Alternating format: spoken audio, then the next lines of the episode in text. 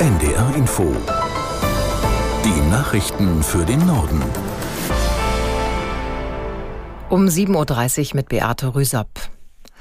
Die EU-Kommission hat unmittelbar vor dem heutigen Gipfel gut 10 Milliarden Euro für Ungarn freigegeben, die wegen Rechtsstaatsmängeln in dem Land eingefroren waren. Die ungarische Regierung habe die verlangten Maßnahmen für die Unabhängigkeit der Justiz umgesetzt, hieß es zur Begründung. Aus Brüssel Matthias Reiche.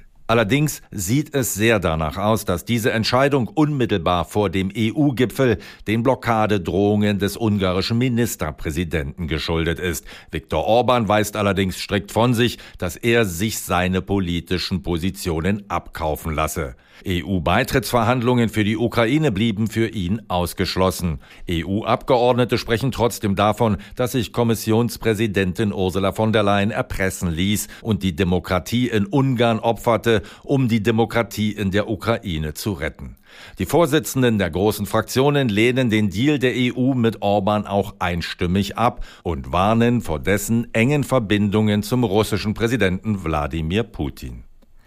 Der Bundestag befasst sich heute mit einem weiteren Schritt hin zur Digitalisierung im Gesundheitswesen. Anfang 2025 sollen beispielsweise alle gesetzlich Versicherten eine elektronische Patientenakte bekommen, außer sie lehnen das ab. Aus der NDR Nachrichtenredaktion Mareike Markosch.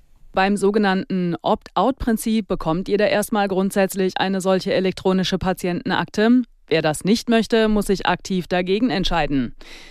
In der Akte sollen zum Beispiel Medikamente, Laborbefunde und Untersuchungsergebnisse gespeichert werden. Das soll unter anderem vermeiden, dass Ärzte mehrfach untersuchen oder Medikamente verschreiben, die sich nicht vertragen.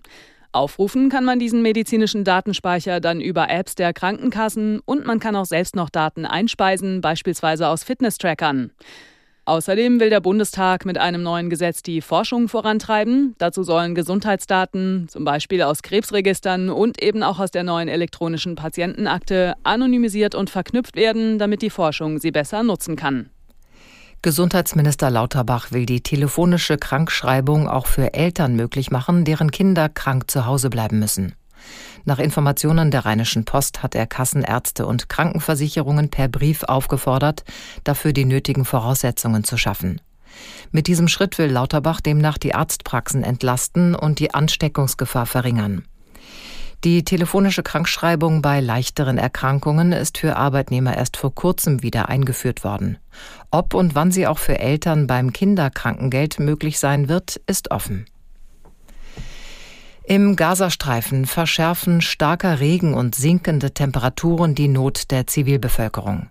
Eine neue Waffenruhe ist nicht absehbar. Das israelische Kriegskabinett soll Verhandlungen darüber abgelehnt haben. Aus Tel Aviv Julio Segador. Israelische Medien melden übereinstimmend, dass der Chef des israelischen Auslandsgeheimdienstes Mossad, Barnea, mit seinem Vorschlag gescheitert ist, in Katar eine neue Feuerpause zu verhandeln. Angehörige der verschleppten Geiseln zeigten sich bestürzt über diese Entscheidung. Sie forderten von der Regierung die Verhandlungen über eine Feuerpause und eine Freilassung der im Gazastreifen verbliebenen Geiseln wieder aufzunehmen. Sie seien am Ende, hieß es von den Opferverbänden, angesichts der Gleichgültigkeit und der bestehenden Stagnation. Unterdessen bekräftigte Israels Premier Netanyahu sein Kriegsziel, die Terrororganisation Hamas zu zerschlagen. Der Krieg werde fortgesetzt bis zum Ende, bis zum Sieg, bis zur Zerstörung der Hamas auch angesichts internationalen Drucks, erklärte er vor Soldaten bei einem Truppenbesuch im Süden Israels. Viele Unternehmen in Norddeutschland beschäftigen trotz gesetzlicher Vorgaben keine Menschen mit schweren Behinderungen. Das geht aus einer Auswertung des NDR hervor. Demnach haben 27 Prozent der betroffenen Firmen keine schwerbehinderten Beschäftigten. 35 Prozent erfüllen die Quote teilweise, 38 Prozent erfüllen die Quote voll. Dabei gibt es der Auswertung zufolge deutliche regionale Unterschiede. So gelingt es in Mecklenburg-Vorpommern knapp der Hälfte der Unternehmen, die gesetzlichen Vorgaben zu erfüllen. In Hamburg ist das hingegen nur bei gut einem Viertel der Fall. Firmen mit mindestens 20 Arbeitsplätzen müssen 5 Prozent ihrer regulären Stellen mit schwerbehinderten Menschen besetzen.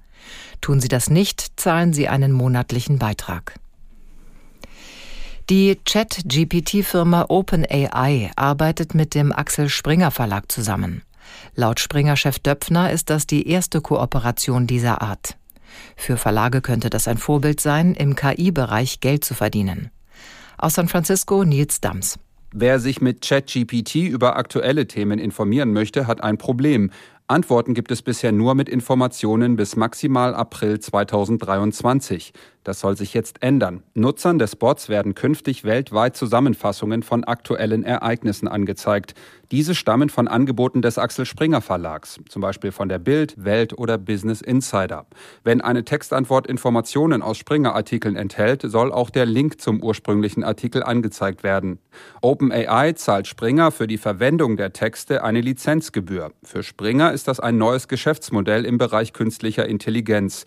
Im Gegenzug darf OpenAI jetzt auch offiziell Springer-Texte zur Verbesserung der eigenen Chatbots verwenden. Das waren die Nachrichten.